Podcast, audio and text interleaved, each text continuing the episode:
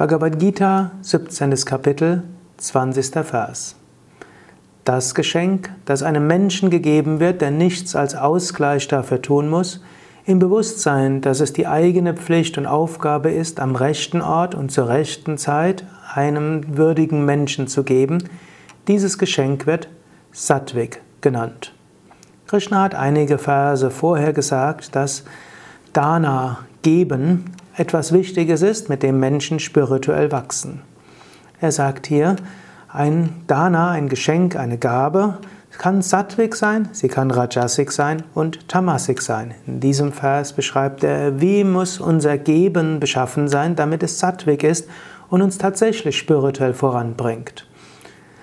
Wir geben es einem Menschen, von dem wir nichts als Ausgleich erwarten.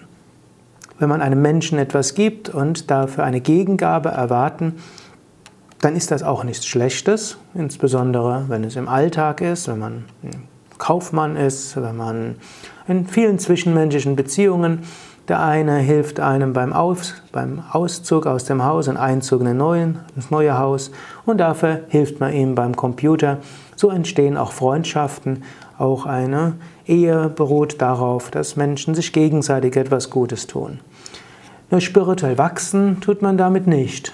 Da ist der Lohn darin, dass der andere etwas dafür tut.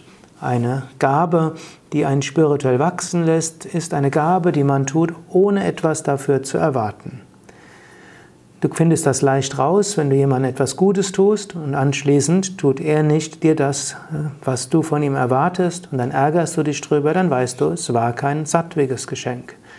Wenn du etwas tust und der andere gibt nichts dafür und du freust dich darüber, dann hast du eine sattwige Gabe gegeben dann im Bewusstsein, dass es deine Aufgabe ist.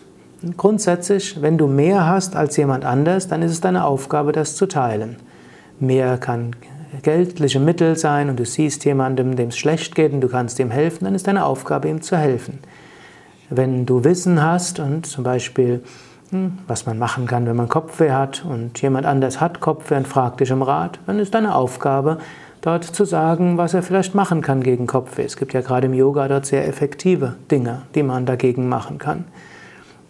Oder wenn jemand anders jemand braucht, dem er mal sein Herz ausschüttet und du könntest es ermöglichen zuzuhören, dann wäre das dort eine Aufgabe.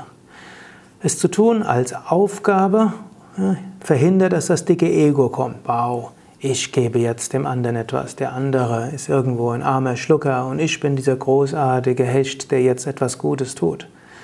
Wenn du erkennst, ja, der andere ist ja, hat seine Aufgabe und ich habe meine Aufgabe und wir sind jetzt gerade dabei, dass es meine Aufgabe ist, ihm etwas zu geben, dann ist es Sattvik. Wenn du dich über den anderen stellst, dann bist du Rajasik dort. Am rechten Ort und zur rechten Zeit ist auch etwas wichtig. Manchmal kränkst du einen Menschen, wenn du ihm etwas gibst. Zum Beispiel angenommen, dein Kind macht Schulaufgaben und eigentlich kann er es schon allein und du hilfst ihm und lässt ihm gar nicht die Möglichkeit, es selbst zu machen. Oder ein Yogaschüler bemüht sich um den Kopfstand und irgendwo kommt er schon so ein bisschen rein und du hilfst ihm gleich hoch, obgleich er das auch alleine könnte. Oder hm, Jemand hat gerade etwas klar, ist gerade dabei, selbst einen uneigennützigen Dienst zu tun, du bist aber besser und du nimmst es ihm ab und scheinbar hilfst du ihm und in Wahrheit deprimierst du ihn und zeigst nur, wie großartig du bist. Zur rechten Zeit, am rechten Ort gilt es dann zu fragen, auch ist gut, helfen zu wollen, dann zu schauen, ist das jetzt der richtige Moment? Mache ich es auf die richtige Weise? Mache ich es, ohne den anderen zu kränken? Wenn du all das machst, dann ist deine Gabe, dein Geschenk, dein Dienen Sattvik.